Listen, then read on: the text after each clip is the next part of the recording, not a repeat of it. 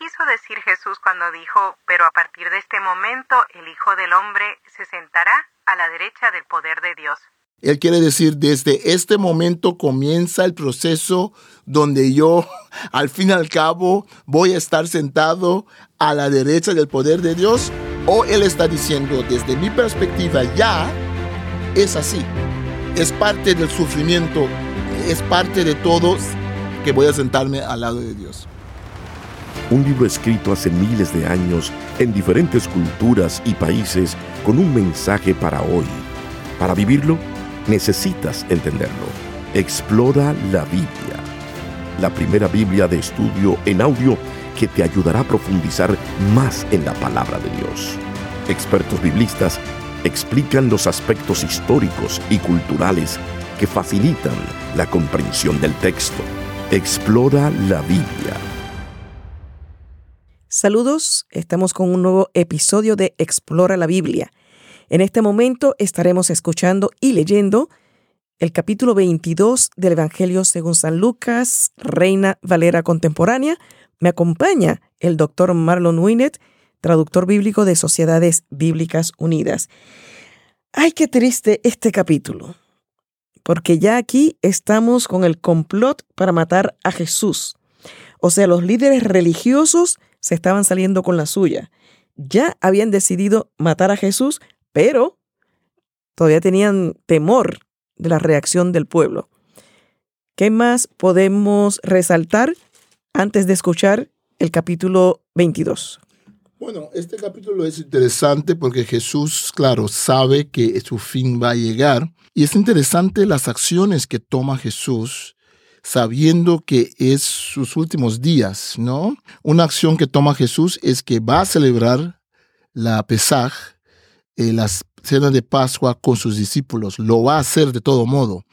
Eh, eso es importante porque Él quiere dejarles eh, un recuerdo viviente, un recuerdo muy importante para el movimiento de Jesús, pero también parece que Jesús no quiere dejarse ser abrumado por las cosas que van a pasar y va a cumplir con lo que tiene que cumplir. Por otro lado, es durante esa cena que en todos los evangelios vemos que Jesús les da más enseñanza. Hasta el final, final, Jesús sigue preparando a sus discípulos. Hasta el final, final, Jesús sigue enseñándolos. Y una enseñanza muy importante en Lucas 22 es la enseñanza sobre cómo ser discípulo y la pregunta que los discípulos siempre se hacían, ¿quién es el más importante? ¿Quién de nosotros es el más importante? ¿no? Y eh, allí Jesús les va a dar otra vez una explicación de que en el reino de Dios la importancia de la persona se ve por su corazón de eh, servidor. Y fijémonos en esa parte, qué es lo que Jesús está haciendo para enseñar a sus discípulos, no obstante el sufrimiento que él va a pasar. Con esta introducción entonces pasemos a escuchar el capítulo 22 del Evangelio según San Lucas. Evangelio de Lucas, capítulo 22. El complot para matar a Jesús. Se acercaba la fiesta de los panes sin levadura, que se llama la Pascua.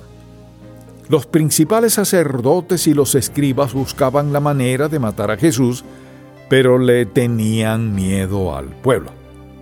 Entonces Satanás entró en Judas, uno de los doce, al que llamaban Iscariote, y éste fue a hablar con los principales sacerdotes y con los jefes de la guardia para acordar con ellos cómo les entregaría a Jesús. Ellos se alegraron y acordaron darle dinero. Judas aceptó y comenzó a buscar el mejor momento de entregarles a Jesús sin que el pueblo lo supiera institución de la Cena del Señor.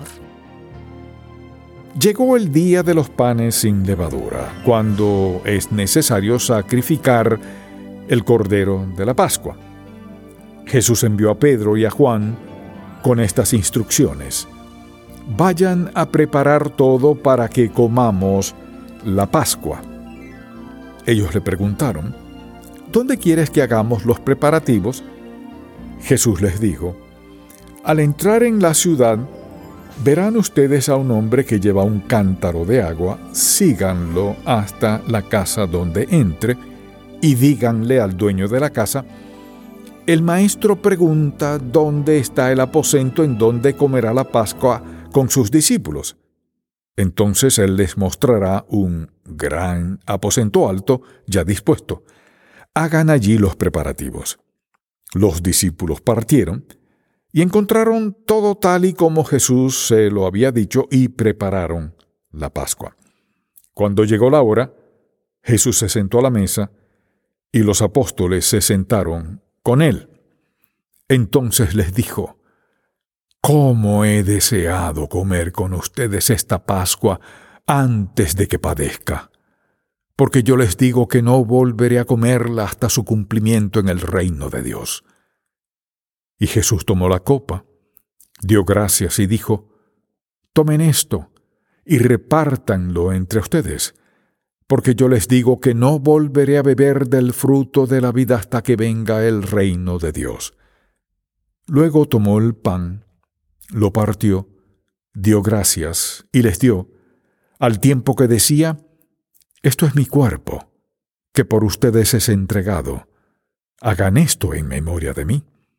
De igual manera, después de haber cenado, tomó la copa y les dijo, esta copa es el nuevo pacto en mi sangre que por ustedes va a ser derramada, pero sepan que la mano del que me va a traicionar está sobre esta mesa conmigo. A decir verdad, el Hijo del Hombre va según que está determinado, pero ay de aquel que lo va a traicionar. Ellos comenzaron a preguntarse unos a otros quién de ellos sería capaz de hacer esto la grandeza en el servicio. Además, los discípulos tuvieron una discusión en cuanto a quién de ellos sería el mayor. Pero Jesús les dijo, los reyes de las naciones se enseñorean de ellas, y los que tienen autoridad sobre ellas son llamados benefactores. Pero entre ustedes no debe ser así sino que el mayor entre ustedes tiene que hacerse como el menor, y el que manda tiene que actuar como el que sirve. Porque, ¿quién es mayor? ¿El que se sienta a la mesa o el que sirve? ¿Acaso no es el que se sienta a la mesa? Sin embargo, yo estoy entre ustedes como el que sirve.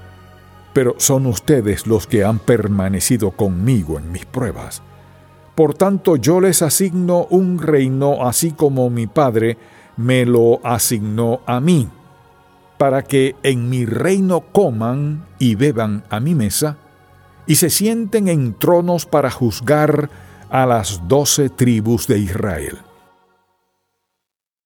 Jesús anuncia la negación de Pedro. El Señor dijo también, Simón, Simón, Satanás ha pedido sacudirlo a ustedes como si fueran trigo, pero yo he rogado por ti para que no te falte la fe. Y tú cuando hayas vuelto, deberás confirmar a tus hermanos. Pedro le dijo, Señor, no solo estoy dispuesto a ir contigo a la cárcel, sino también a la muerte.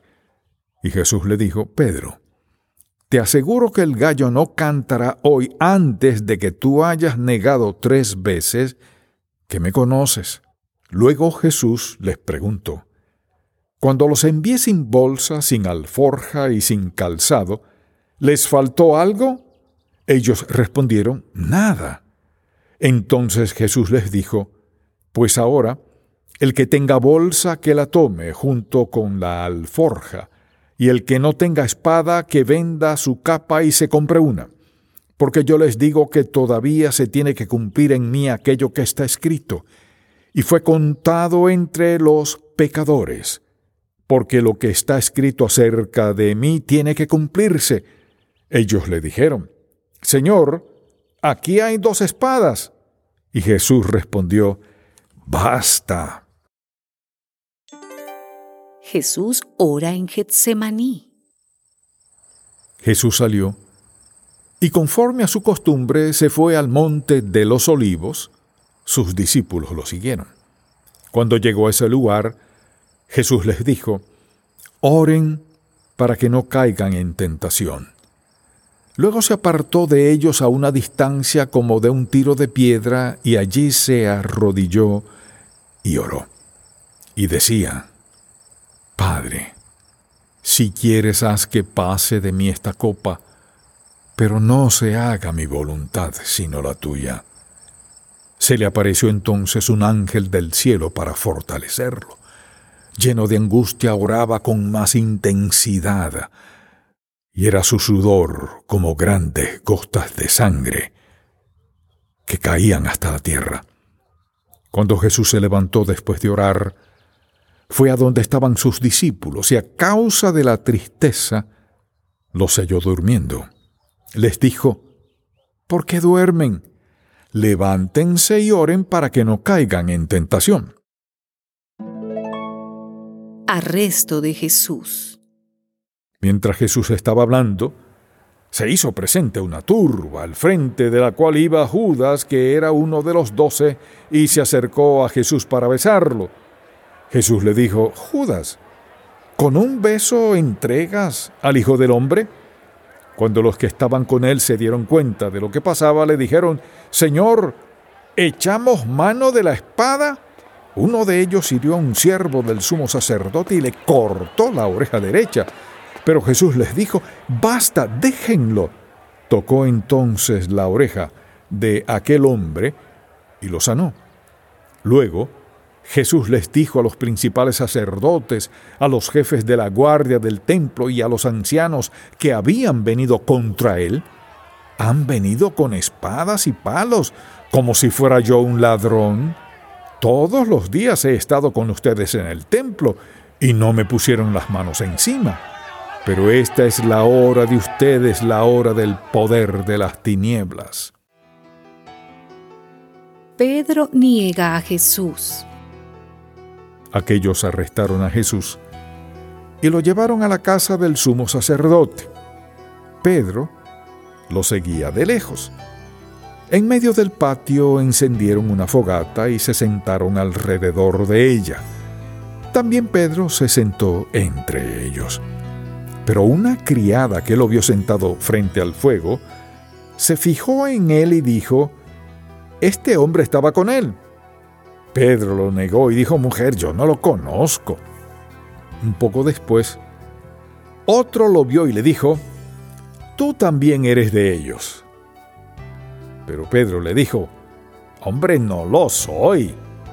Como una hora después, otro afirmó, no hay duda, este también estaba con él porque es Galileo. Pedro le dijo, hombre, no sé de qué hablas. Y en ese momento, Mientras Pedro aún hablaba, el gallo cantó. En ese instante el Señor se volvió a ver a Pedro. Y entonces Pedro se acordó de las palabras del Señor cuando le dijo, Antes de que el gallo cante, me negarás tres veces. Enseguida, Pedro salió de allí y lloró amargamente. Jesús escarnecido y azotado. Los hombres que custodiaban a Jesús se burlaban de él y lo golpeaban. También le vendaron los ojos, le golpearon el rostro y le decían, profetiza, ¿quién es el que te golpeó? Y lo insultaban y le decían muchas otras cosas. Jesús ante el tribunal. Cuando se hizo de día, se juntaron los ancianos del pueblo, los principales sacerdotes y los escribas, y llevaron a Jesús ante el tribunal y le preguntaron, ¿Eres tú el Cristo? Responde. Él les dijo, si les dijera que sí, no me lo creerían. Y si les hiciera preguntas, no me responderían ni me soltarían. Pero a partir de este momento el Hijo del Hombre se sentará a la derecha del poder de Dios. Todos dijeron, Así que tú eres el Hijo de Dios. Él le respondió, Ustedes dicen que lo soy. Entonces ellos dijeron, ¿Qué más pruebas necesitamos? Nosotros mismos las hemos oído de sus propios labios. Acabamos de escuchar el capítulo 22 del Evangelio según San Lucas y hablemos un poquito de la cena del Señor. Creo que merece la pena detenernos unos minutitos en este tema. Tenemos que darnos cuenta de que eh, muchas veces como cristianos nosotros leemos este texto con ojos de cristianos, entonces con ojos de la última cena de Jesús, como un acto de un grupo cristiano. Cuando Jesús eh, celebra la Pesaj, lo está celebrando como judío, y aquí hay toda la cena de Pesaj como lo hacían los judíos. Es la última parte con una de las copas de bendición, porque habían cuatro copas que Jesús, cuatro momentos de bendecir la copa, que en uno de esos momentos Jesús dice, esta es mi sangre de la nueva alianza. Ese aspecto de la nueva alianza es muy importante porque ahora ya es Jesús está indicando, ilustrando de que viene una cosa nueva, ¿no? Odre nuevo, una nueva dispensación, para decirlo así, donde la alianza antigua ya no va a funcionar, pero que Jesús es ahora el que oficia una nueva alianza. Durante la cena de Pesaj, Jesús le enseña a los discípulos muchas cosas por su actitud, lava los pies de los discípulos, nos dice el Evangelio de Juan, les da enseñanzas muy amplias en los otros evangelios. Acá en este Evangelio lo que resalta es el versículo 25, eh, donde Jesús, 25 y, y hasta 29 por allí, Jesús dice que los reyes de este mundo se comportan en cierta forma, ¿no? Los reyes de las naciones se enseñoran de ellas y los que tienen autoridad sobre ellas son llamados benefactores. Los emperadores se llamaban, literalmente tenían como título muchas veces benefactores. Entonces Jesús les enseña de que no tienen que servir. Hasta el último momento, versículo 24, ellos están discutiendo quién va a ser el mayor. Entonces, este tema de la actitud de los discípulos, de quién va a ser el más importante, sigue hasta el último momento, ¿no? Que Jesús ya eh, les ha dicho muchas veces que va a morir, entonces siguen, siguen con ese tema y Jesús establece que en el reino de Dios el asunto va a ser muy diferente. Un versículo muy triste o alentador al mismo tiempo es el 29 hasta 30. Por tanto, yo les asigno un reino así como mi Padre me los asignó a mí para que en mi reino coman y beban a mi mesa y se sienten en tronos para jugar a los doce tribus de Israel. Jesús está diciendo que no va a estar más con ellos, pero que ellos van a recibir cierta responsabilidad, que vamos a ver después en el libro de Hechos, ¿no? Que van a tener esa responsabilidad. Por otro lado, tenemos aquí donde Pedro, Jesús dice a Pedro que va a negar a Jesús y Pedro niega redondamente que lo va a hacer. Interesante es que Satanás que pide sacudirlos a ustedes como si fueran trigo. Tenemos el ejemplo del, libro de Job, donde el acusador viene a acusarle a Job y aquí vemos una referencia a, a, ese texto hebreo donde Satán, el adversario, pide sacudirle a ellos. Está aquí también la sección de Jesús en el Getsemaní. Aquí está uno de mis versículos preferidos, que es el 42, ¿no? Pero me llama un poco la atención aquí porque hace unos capítulos donde estábamos hablando sobre la importancia de la oración y del Padre Nuestro, que decía parte de la súplica, no permitas que caigamos en tentación. Y aquí da Jesús la fórmula, ¿no? Oren para que no caigan en tentación. Sí, sí. En este caso, ellos que tienen que orar Sí, pedirle a Dios que les ayude. Y aquí la tentación es la tentación de abandonar a Jesús, la tentación de no vigilar con Jesús, de no estar alerta junto con Jesús. Sí, y justamente ese pasaje de Getsemaní es interesante en Lucas, porque es en Lucas donde dice, algo menos en algunos manuscritos del Evangelio de Lucas, que eh, Jesús tenía tanta angustia y era su sudor como grandes gotas de sangre que caían hasta la tierra. Es en Lucas que dice el texto en ciertos manuscritos, se le apareció entonces un ángel del cielo para fortalecerlo. Eh, eso es muy interesante porque eso nos deja ver que Jesús, aunque estaba solo, En Marcos se enfatiza mucho que fue abandonado por todos, hasta incluso en la cruz, donde dice, mi Dios, mi Dios me ha abandonado. Aquí en Lucas vemos no a todos los manuscritos, las copias que tenemos del Evangelio de Lucas lo tienen, pero muchos tienen esa parte donde Dios envía un ángel para fortalecerlo. Y aunque viene el ángel, él sigue también con una intensidad, ¿no? De, del momento que va a pasar, porque no era una cosa fácil para nada y que está sudando sangre Jesús. Ya de ahí nos vamos al arresto de Jesús. Posteriormente escuchamos que Jesús es azotado y termina el capítulo con Jesús ante el tribunal. Sí, y, lo hemos visto en los otros evangelios. Hay detallitos que son diferentes a los otros evangelios, pero digamos que en, parte general, em, lo que resalta también es la actitud de Jesús frente del tribunal. Ellos eh, le preguntan, ¿tú eres el Cristo, el Mesías? Él les dijo, si les dijera que sí, no me creerían. Y si les hiciera preguntas, no me responderían ni me soltarían. Pero a partir de este momento, el Hijo del Hombre se sentará a la derecha del poder de Dios. Aquí quiero hacer hincapié en algo que para nosotros es muy difícil, ¿no? Que las profecías que se dan en la Biblia tienen, ya lo hemos dicho, tienen diferentes cumplimientos y a veces parece que el texto está diciendo que todo va a suceder en ese momento, pero no es así. Aquí es un ejemplo muy importante. Jesús dice que desde este momento que está parado él allí, que le están acusando, que va a morirse, que está sangrando, él se sentará a la derecha del poder de Dios. Pero él no está a la derecha del poder de Dios. Pero es una forma profética donde se comprime el tiempo y es como el Evangelio de Juan, que es otro evangelio que dice, el Hijo del Hombre va a ser glorificado. Y cuando Jesús dice eso, incluye su muerte, su resurrección y su ascenso al cielo. Entonces, ese es un elemento de las palabras de Jesús, de la parte profética, también el capítulo 23 a 21 aquí en Lucas, que, que nos cuesta entender bien pero quiero hacer hincapié de esta frase. Si uno lo lee bien, es siempre una frase muy difícil porque muchos se preguntan, ¿qué es lo que él quiere decir?